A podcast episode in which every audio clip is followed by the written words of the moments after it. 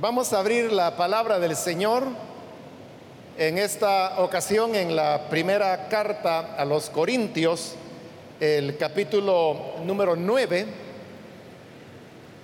Seguimos con el estudio que estamos desarrollando en Primera de Corintios y recientemente iniciamos el capítulo 9, que es donde vamos a leer los versículos que corresponden en la continuación de este estudio. Dice la palabra de Dios en Primera de Corintios, capítulo 9, versículo número 3 en adelante. Esta es mi defensa contra los que me critican. ¿Acaso no tenemos derecho a comer y a beber? ¿No tenemos derecho a viajar acompañados por una esposa creyente como hacen los demás apóstoles y Cefas y los hermanos del Señor?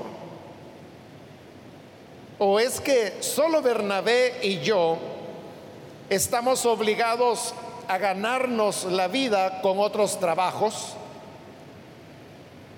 ¿Qué soldado presta servicio militar pagándose sus propios gastos? ¿Qué agricultor planta un viñedo y no come de sus uvas? ¿Qué pastor cuida un rebaño y no toma de la leche que ordeña? No piensen que digo esto solamente desde un punto de vista humano. ¿No lo dice también la ley? Porque en la ley de Moisés está escrito, no le pongas bozal al buey mientras está trillando. ¿Acaso se preocupa Dios por los bueyes o lo dice más bien por nosotros? Por supuesto que lo dice por nosotros, porque cuando el labrador ara y el segador trilla, deben hacerlo con la esperanza de participar de la cosecha. Si hemos sembrado semilla espiritual entre ustedes, será mucho pedir que cosechemos de ustedes lo material. Hasta ahí vamos a dejar la lectura. Hermanos, pueden tomar sus asientos, por favor.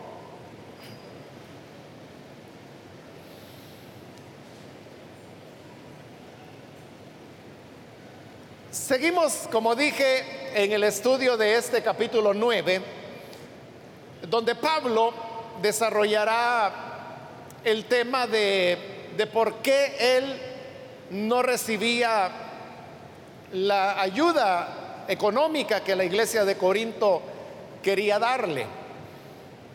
Y dicho en una sola palabra es porque estas eran decisiones muy personales de Pablo, no porque él no tuviera derecho, sino que porque él voluntariamente quería renunciar a ese derecho.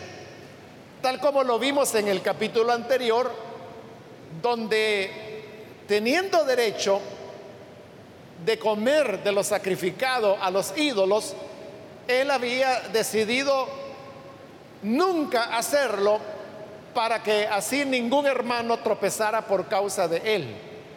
Y lo mismo es lo que va a ocurrir ahora en relación al derecho de ser sostenido por la iglesia.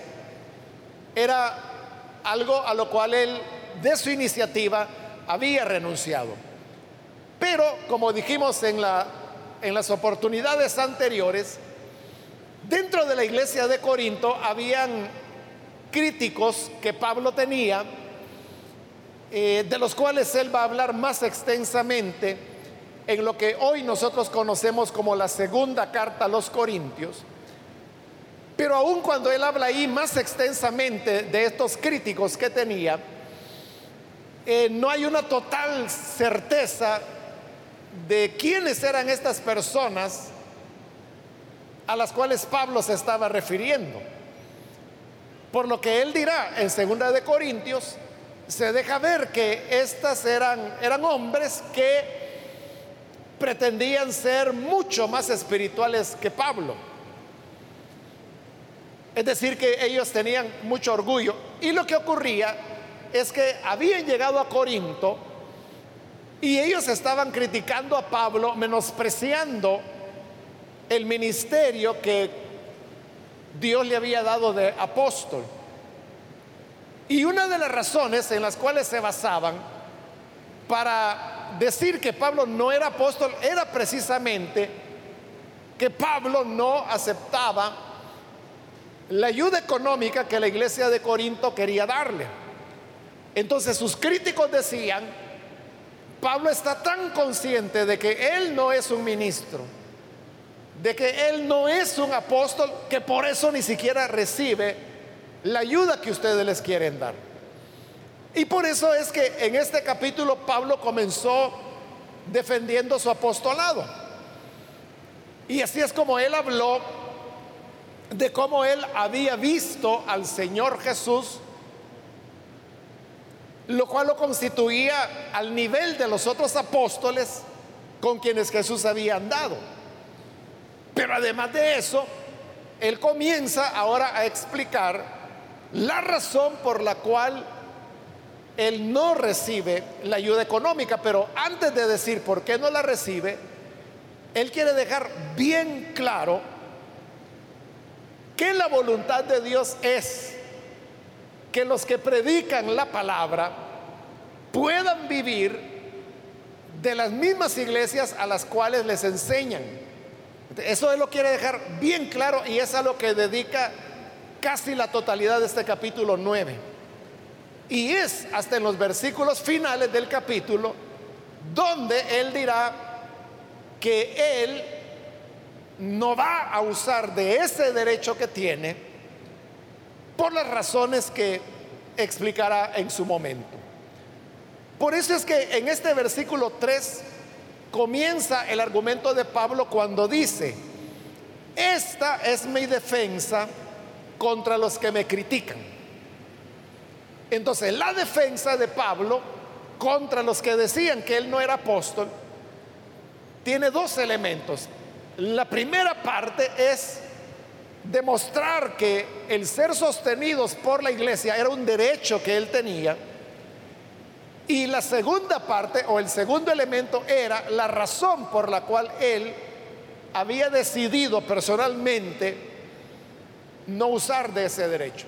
Entonces, ahora vamos a comenzar con la primera parte, que como es la más extensa, no vamos a lograr cubrirla toda, pero al menos podemos ver los versículos que hemos leído.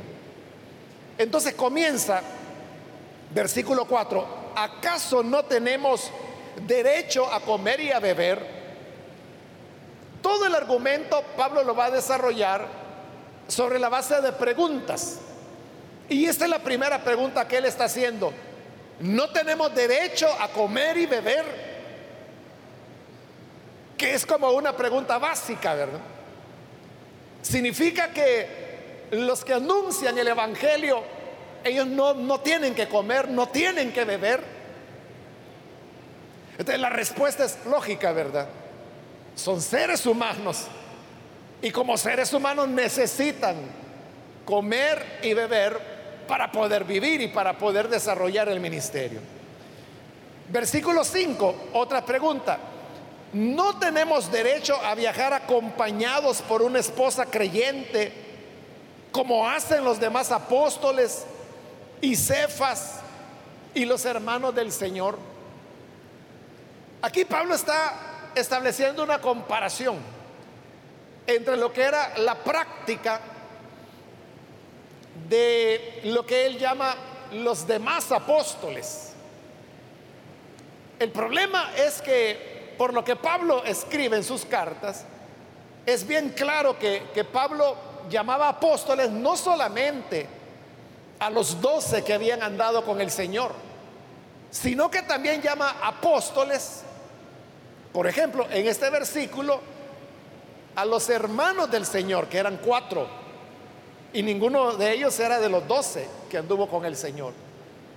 Llama apóstoles a Bernabé, a Timoteo, a Silas, también llamado Silvano. Entonces, habían más apóstoles para Pablo que los doce. Y él está diciendo que todos estos apóstoles, cada uno, tenía su propia esposa. Y además de eso añade a Cefas. Es interesante que Cefas, que es Pedro, lo está mencionando de manera particular, aunque también es uno de los apóstoles. Se cree que la razón por la cual lo menciona es porque Pedro o Cefas también tenía un papel importante en la iglesia de Antioquía, que tenía su propia línea teológica diferente a la de Pablo, y por eso es que tenía cierta relevancia. Y Pablo lo menciona como un apóstol que andaba viajando con su esposa. Y luego añade los hermanos del Señor. Según Marcos, el Evangelio de Marcos capítulo 6, los hermanos del Señor eran cuatro. El mayor de ellos, después de Jesús, el mayor era Jesús, ¿verdad? Por ser el primogénito. Pero después de Jesús había nacido Santiago, luego José, luego Judas, y luego había otro que se llamaba Simón. Santiago, que es el segundo después de Jesús, es eh, aquel a quien se le atribuye la carta que en el Nuevo Testamento tenemos hoy y que se llama precisamente la carta de Santiago, llamado Jacobo en Marcos 6. Pero es porque Jacobo es el mismo nombre que se utiliza para Santiago. Luego venía el tercer hijo de María, que era José, del cual pues no hay mayor información, más que era el tercer hijo de María y que aquí Pablo dice que estaba casado y viajaba acompañado de su esposa. Luego viene el cuarto hijo de María, que es Judas, a quien se le atribuye la carta que también aparece en el Nuevo Testamento y que se encuentra antes del Apocalipsis, por eso lleva el nombre de la carta de Judas. Y luego el quinto hijo de María era Simón, del cual no sabemos más que su nombre, y aquí Pablo está diciendo que también viajaba con su esposa. Entonces Pablo pregunta, ¿solo ellos tienen derecho a viajar acompañados por una esposa creyente y nosotros no. Y cuando Pablo dice que nosotros no, se está refiriendo a lo que él explicó en el capítulo 7 y que ya lo vimos. Y es otra vez, ¿verdad? Que él había renunciado de cuenta propia a casarse y formar un hogar, como era el ideal de toda familia hebrea. Pero él, por las razones que ya explicó en el capítulo 7 y que estudiamos detenidamente, cuando pasamos por ahí, él dice que había preferido quedarse solo, renunciando a otro derecho. que él hubiera renunciado al derecho no significa que no lo tuviera, sí lo tenía. Ahora, versículo 6. O es que solo Bernabé y yo estamos obligados a ganarnos la vida con otros trabajos. A pesar de que la separación ministerial de Pablo y Bernabé se había dado mucho antes que Pablo fundara la iglesia de Corinto, eso no había roto la hermandad en Cristo que ellos tenían. Y por eso es que hoy Pablo lo está poniendo como ejemplo, posiblemente porque a Corinto habían llegado las historias de cómo Pablo había iniciado su ministerio acompañado por Bernabé. Y sucede que en el caso de Pablo y Bernabé, ellos en determinado momento de su ministerio se habían dedicado a trabajar para salir adelante. Aquí, hermanos, quiero hacer una aclaración y es de que esto que Pablo está explicando en este capítulo 9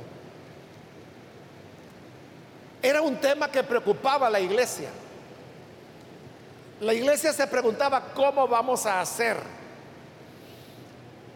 cómo vamos a hacer con los ministros, es decir, cómo, de qué van a vivir ellos.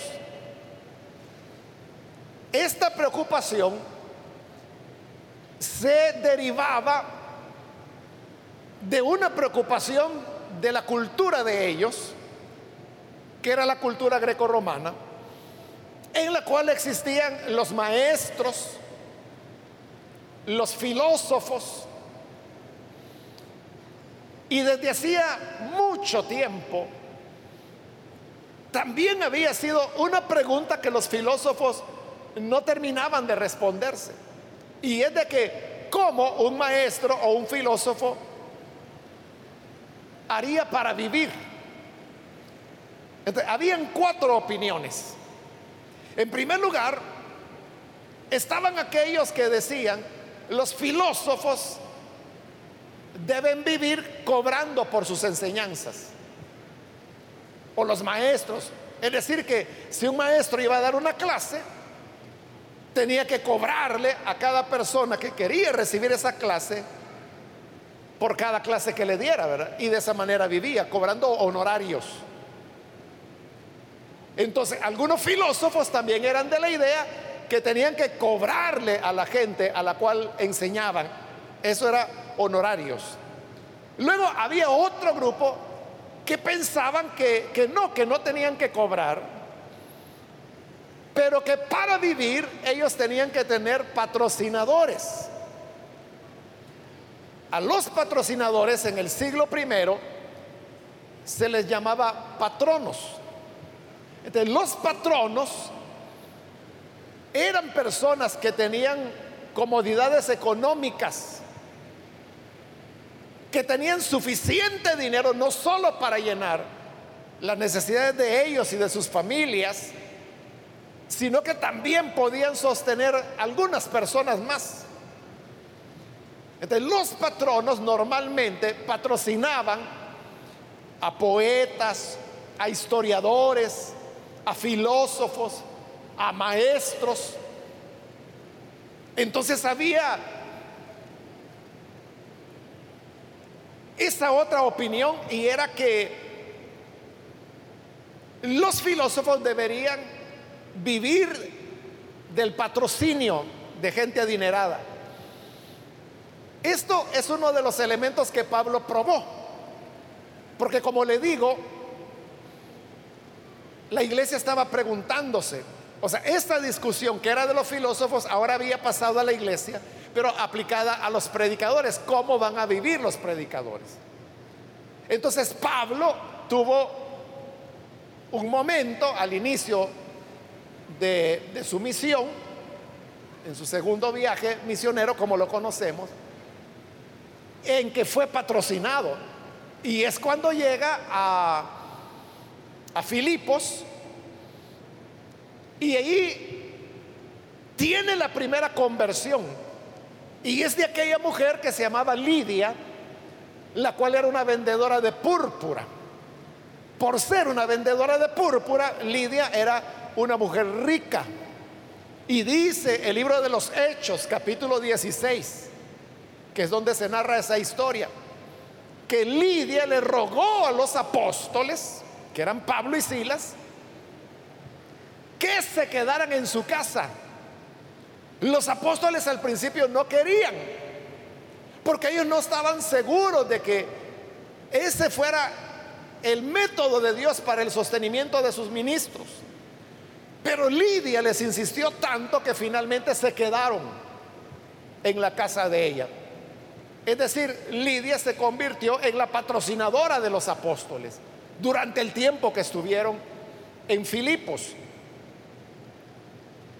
Y aunque Pablo tuvo esa relación, Pablo veía un peligro en eso.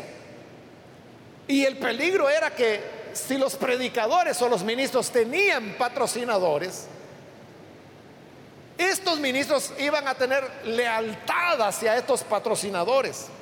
O esos patrocinadores que le dije que se llamaban patronos y patronas, porque sorprendentemente habían muchas mujeres que eran patronas, que eran esposas de hombres ricos también. Por ejemplo, las mujeres que acompañaron a Jesús y que dicen los evangelios que ellas sostenían a Jesús y a sus apóstoles de sus bienes, eran patronas. Eran mujeres y eran las que daban el dinero. Lidia es la patrona ahora que está sosteniendo a los apóstoles. Entonces, Pablo veía el peligro. Lidia era una buena hermana, pero Pablo se preguntaba, ¿y si hay un momento en que hay un, patrono o una patrona, por creyente que sea, pero por ser el patrocinador del ministro, quiera influir para las decisiones que se van a tomar dentro de la obra, eso será un peligro, dijo Pablo. Él dijo, no, no puede ser este el método para el sostenimiento. Y ese peligro que Pablo presentía efectivamente ocurrió. Porque ya muerto Pablo fue un problema que se presentó en las iglesias cristianas. Y es que las patronas, como eran quienes sostenían a los ministros, ejercían su influencia para que su opinión o su punto de vista se pusiera en práctica dentro de la congregación. A eso se refiere, por ejemplo, la carta de Tito, cuando dice la escritura que a las mujeres no les permito hablar dentro de la congregación. Pero a lo que se está refiriendo esa carta no era al hecho de que la mujer tenía que estar en silencio total dentro de la congregación, sino que se estaba refiriendo a las patronas. Entonces decía, ellas tienen que guardar silencio, porque eran las que estaban patrocinando al ministro y eso ponía en riesgo la imparcialidad del ministro. Por eso es que les manda que callen y dice, que no permito que la mujer tome autoridad sobre el hombre. Porque era lo que ocurría con las patronas, por ser las patrocinadoras. Bien, esa era la segunda opción. La tercera opción que los filósofos decían era mendigar. Y eso Pablo lo descarta. Y ahí lo tiene usted bien claro en sus cartas primera y segunda a los tesalonicenses donde lo dice bien clarito, el que no quiera trabajar, que no coma. Usted sabe de memoria ese versículo. Y luego, la cuarta opción que se daba era la de trabajar. Y es lo que Pablo había hecho. Por ejemplo, cuando él llegó a Corinto, recuerde que él trabajó haciendo tiendas. El problema era que al trabajar, Pablo quedaba sin el tiempo suficiente para poderse dedicar de lleno a la obra.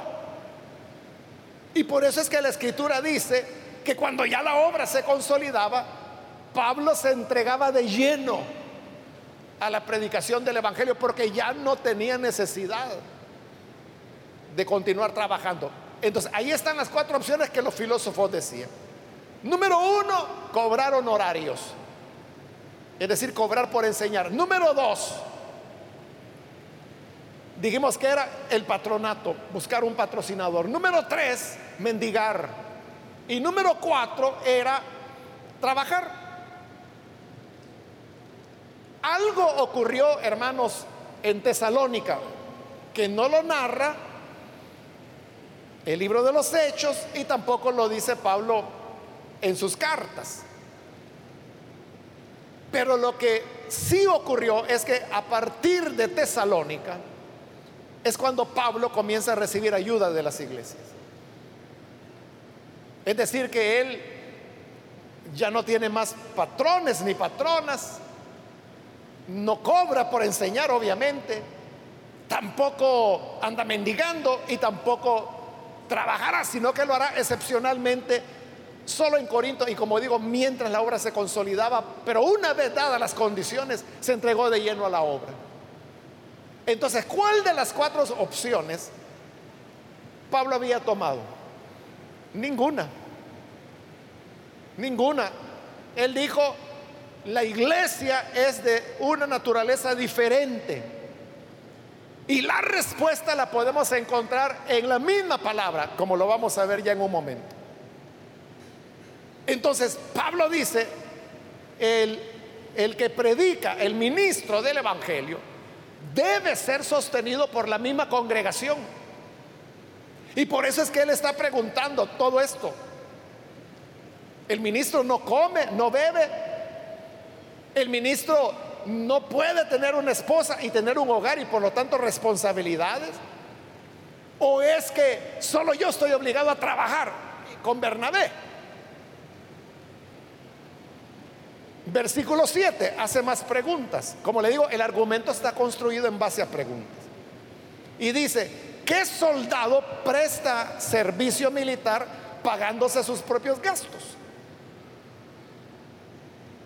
Cuando un soldado se presenta para dar servicio militar o es reclutado, usted sabe que el ejército le da las botas, le da el uniforme, le da el arma, le da entrenamiento, le da comida y le da hasta un salario. Por eso es que Pablo pregunta, ¿quién fue soldado y le tocó pagarse sus botas, su, uniforme, su comida, pagar sus propios gastos? O sea, eso no existe en ningún ejército del mundo. Otra pregunta, siempre en el versículo 7, ¿qué agricultor planta un viñedo y no come de sus uvas? ¿Quién es aquel agricultor que tiene cientos o millares de vides en su campo, dependiendo del tamaño de la tierra, y que llega el momento de la cosecha y que colecta gran cantidad de uvas? Entonces Pablo pregunta, ¿quién es aquel agricultor que no come de las uvas? Todos lo hacen. Y nadie le va a reprochar porque es su trabajo. Y otra pregunta más en el versículo 7. ¿Qué pastor cuida un rebaño y no toma de la leche que ordeña? Ahí tiene usted un ganadero, como le llamaríamos ahora. Y que tiene vacas, lecheras. En realidad, en el Medio Oriente tomaban más la leche de camella que de vaca. O sea, tomaban de las dos, pero la de camella era la preferida. Entonces él pregunta, ¿quién es aquel ganadero que ordeña a lo mejor cientos de vacas o camellas y no toma de la leche? Por supuesto que se agarra para llevar a su casa. ¿Y quién le va a recriminar eso? todas estas preguntas que Pablo ha hecho son tan lógicas que la respuesta está clara, ¿verdad? ¿Qué soldado paga sus propios gastos? Ninguno. ¿Qué agricultor no toma de las uvas? Todos toman. ¿Qué pastor no toma de la leche? Todos toman. Ahora dice el versículo 8, pero no piensen que digo esto solamente desde un punto de vista humano con esto lo que Pablo quiere decir es, bueno, podrá haber alguno que está diciendo, ah, pero Pablo está poniendo ejemplos de la vida ordinaria, de soldados, de viñadores, de ganaderos, pero aquí se trata de la obra de Dios. Vaya, está bueno, dice Pablo. Está bueno. Entonces, pregunta, ¿no lo dice también la ley? Ya que se están poniendo bíblicos, pues vamos a la Biblia. Versículo 9. Porque en la ley de Moisés está escrito, no le pongas bozal al buey mientras está trillando. Y esa frase Pablo la está tomando de lo que hoy es Deuteronomio. En el capítulo 25, ahí es donde el Señor dijo, no pondrán bozal al buey que trilla.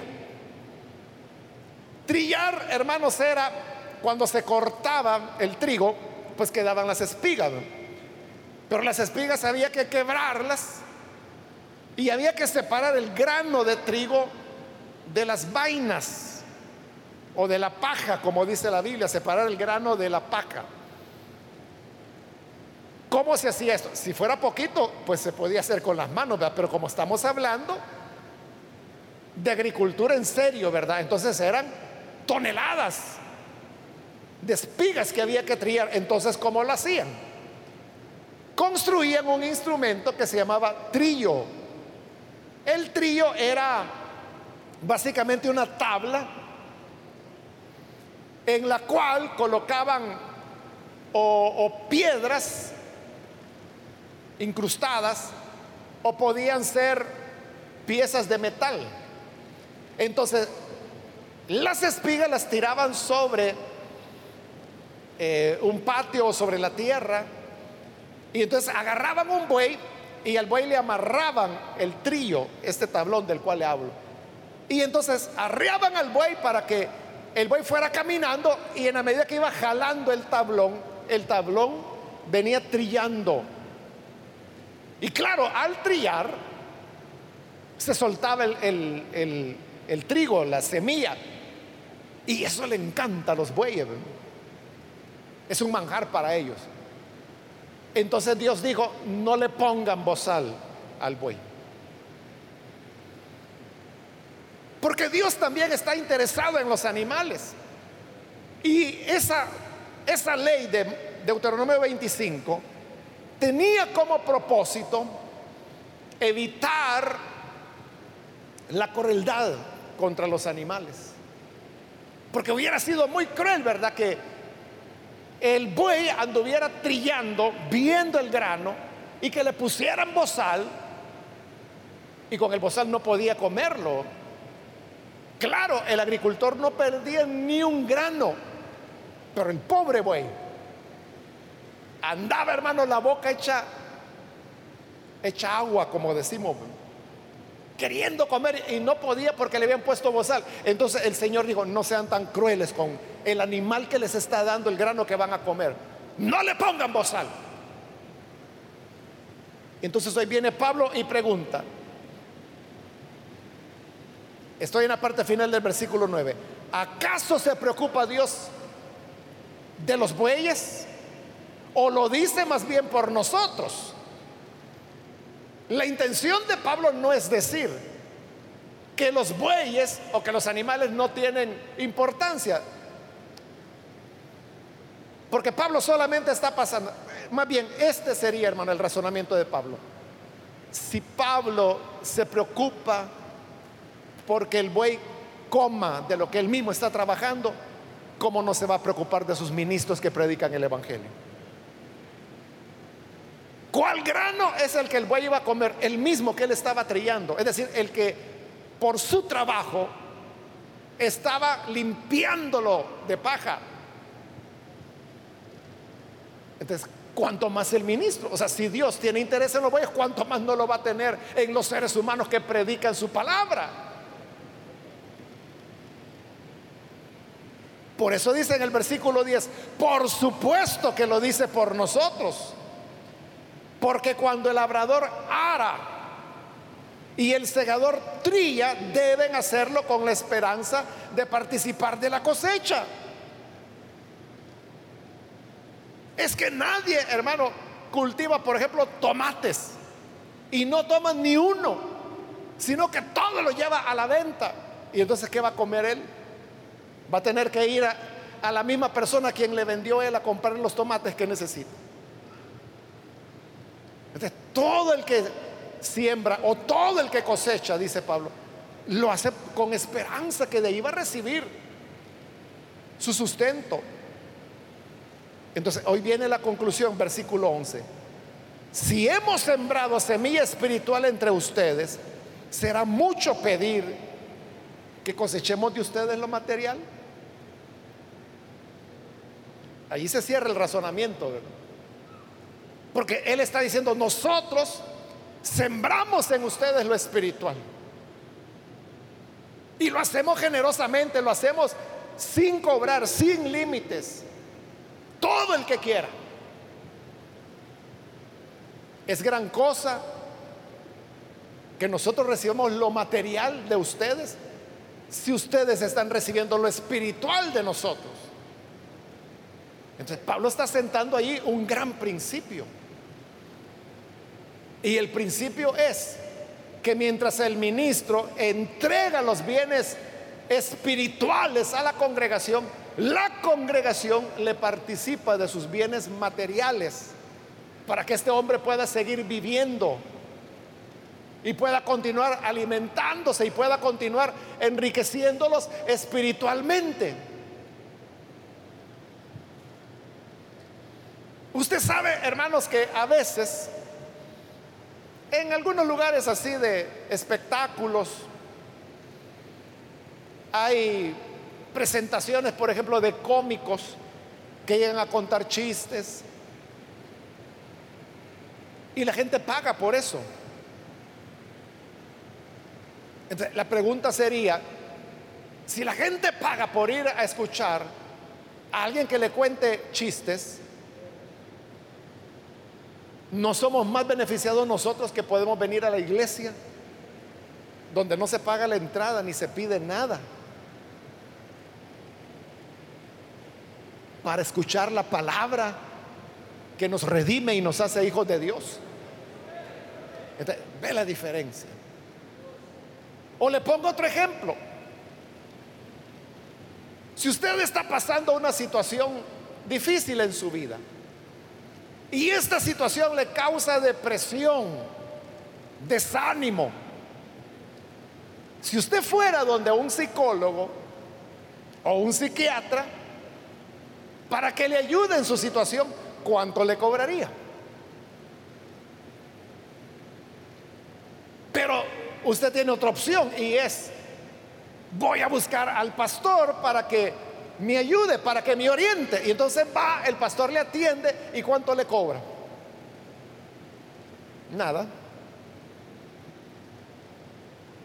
Porque está dando de gracia lo que él recibió de gracia. A todas estas cosas es a las que Pablo se refiere cuando dice, si nosotros sembramos en ustedes lo espiritual, no es gran cosa que cosechemos lo material de ustedes. Es una cuestión de correspondencia. Es decir, no es, hermano, que haya alguien que se está aprovechando de los demás. No. Es una cuestión de correspondencia. Es de dar y recibir. Es dar y recibir. Y note esto. Las iglesias que más se desarrollan y que son más generosas para dar son aquellas que están en mejor condición espiritual. Porque la voluntad de dar no consiste en que, en que si la gente tiene mucho o tiene poco, no consiste en eso, consiste en la salud espiritual que las personas tienen. Algunas veces, hermanos, hay hermanos o hermanas que me preguntan con relativa frecuencia. Me dice, hermano, fíjese que yo tengo mis diezmos, pero fíjese que conozco una iglesita por allá, que es chiquita, y el pastor tiene una familia grande, tiene 12 hijos. ¿Puedo dar yo mis diezmos para ayudarlo a él? Porque la iglesita es chiquita, fíjese. Yo lo que le respondo es en base a esto que Pablo está diciendo. ¿Quién es el que cosecha lo material? El que sembró lo espiritual. Entonces yo le digo, mire, los diezmos se entregan a aquel ministerio del cual usted recibe beneficio. Aquel ministerio en el cual usted es edificado, ahí es donde usted tiene que dar los diezmos. Es decir, el criterio no es, es que mi pastor solo tiene dos hijos y aquel tiene doce, entonces aquel voy a ayudar. Ese no es el criterio. El criterio es de dónde recibes tu alimento espiritual. ¿De dónde es que aprendes? ¿De dónde te formas? ¿De dónde es que te edificas? Ese es el criterio que Pablo está dando acá. Pero aquí, hermano, realmente Pablo está comenzando todavía porque tiene más argumentos que dar. Pero vamos a detenernos hasta ahí por el tema del tiempo y porque es hasta ese versículo que leímos también. Pero que Esto nos sirve, hermanos, para comprender cómo es que funciona la obra del Señor. Vamos a cerrar nuestros ojos y antes de hacer la oración yo quiero invitar, si hay con nosotros personas que todavía no han recibido al Señor Jesús como Salvador, pero si usted ha escuchado y al escuchar el Señor ha inquietado su corazón y le llama, le invita para que usted pueda venir para recibir la vida. Entonces yo le invito, si usted quiere recibir a Jesús, póngase en pie, por favor, en el lugar donde se encuentra. Y con todo gusto nosotros oraremos por usted. Cualquier amigo o amiga que es primera vez que necesita venir a Jesús, yo le invito, póngase en pie y vamos a orar por usted. De igual manera, si hay algún hermano o hermana que se ha alejado del Señor, pero hoy necesita reconciliarse, también puede ponerse en pie. Y con gusto vamos a orar por usted. Hágalo en este momento porque estoy ya por terminar. Ahí atrás hay una persona que se ha puesto en pie, Dios le bendiga. ¿Alguien más? Muy bien, aquí hay otra persona, Dios la bendiga. ¿Alguna otra persona que necesita venir al Señor por primera vez o necesita reconciliarse? Póngase en pie en este momento porque vamos a orar ahora mismo.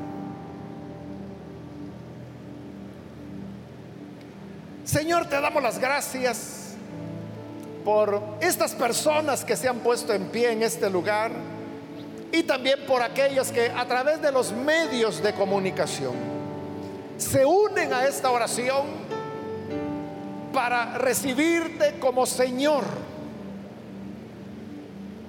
como Salvador. Gracias porque tú eres el que nos das vida nueva el que nos transformas, el que nos cambias. Y por ello, Padre, te pedimos que podamos andar en esta nueva dimensión de vida, agradándote, sirviéndote, y que todo en nosotros pueda, Señor, caminar de acuerdo a los lineamientos que tu palabra da. Que así sea, Señor. En el nombre de Jesús lo pedimos. Amén.